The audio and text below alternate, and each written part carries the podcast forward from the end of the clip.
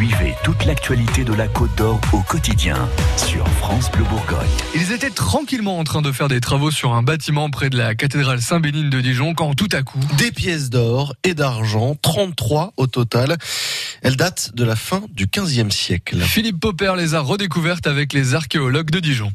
Les 33 pièces étaient sous terre, agglomérées ensemble. Un petit aristocrate bourguignon ou un artisan fortuné les avait enfouies dans une boîte avant de les oublier. Mais ces pièces d'or et d'argent ont failli être découvertes bien plus tard. Pascal Listra, l'archéologue numismate de Dijon. Le temps fait son œuvre, ça devient une cour. Et au 19e siècle, fin du 19e siècle, on installe des toilettes, des WC, les WC au fond de la cour, juste à l'aplomb, euh, en bordure voilà, de, de ce dépôt. C'est à ce moment-là que la boîte est endommagée. Quand les gens creusent la fosse de, de ces toilettes, la boîte est endommagée. Bah après, j'imagine qu'au gré des fuites de tuyauterie, c'est fait une concrétion de sulfure, mais ces sulfures, ils arrivent vraisemblablement avec l'urine. Pièces d'or ou d'argent, elles sont recouvertes de cuivre, mais parfaitement dégagées aujourd'hui. C'est un vrai coup de chance, parce que si l'ouvrier au 19e siècle, quand il a creusé la fosse, avait déplacé un petit peu son coup de pioche, il aurait trouvé le trésor, et on ne l'aurait pas eu, nous. Ces dix pièces en or, 13 en argent avaient été cachées pour échapper à l'ordonnance de confiscation de Charles VIII.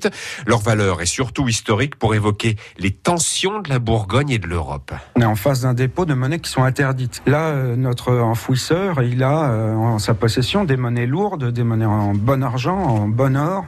Il les soustrait pour pas se les faire confisquer, mais euh, ça a toujours une valeur. Pour faire une estimation grossière, on va dire qu'aujourd'hui, c'est comme si chez vous, sous une dalle de carrelage, vous aviez caché 15 000 euros. Les provenances de, ces monnaies vont du, Brabant euh, bourguignon, qui sont est l'actuelle Belgique, jusqu'à Rome, euh, Milan, Venise, la Savoie, qui est très représentée dans ce dépôt. Il y a beaucoup de monnaies de Charles Ier de Savoie, duc de Savoie.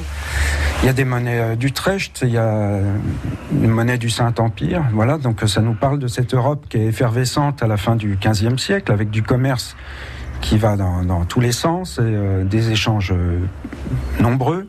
Notre enfouisseur, il a entendu le bruit du début des guerres d'Italie. C'est pas un climat serein, c'est un climat de, de guerre et de, et de bouleversement. Autre trésor découvert dans ce chantier près de la cathédrale de Dijon, un sarcophage. La confirmation pour les historiens qu'un cimetière du IVe siècle était bien installé dans l'ancien bourg près de l'ancienne abbaye. Des pièces que l'on pourrait bientôt nous aussi voir au musée archéo de Dijon. En attendant, les fouilles vont se poursuivre.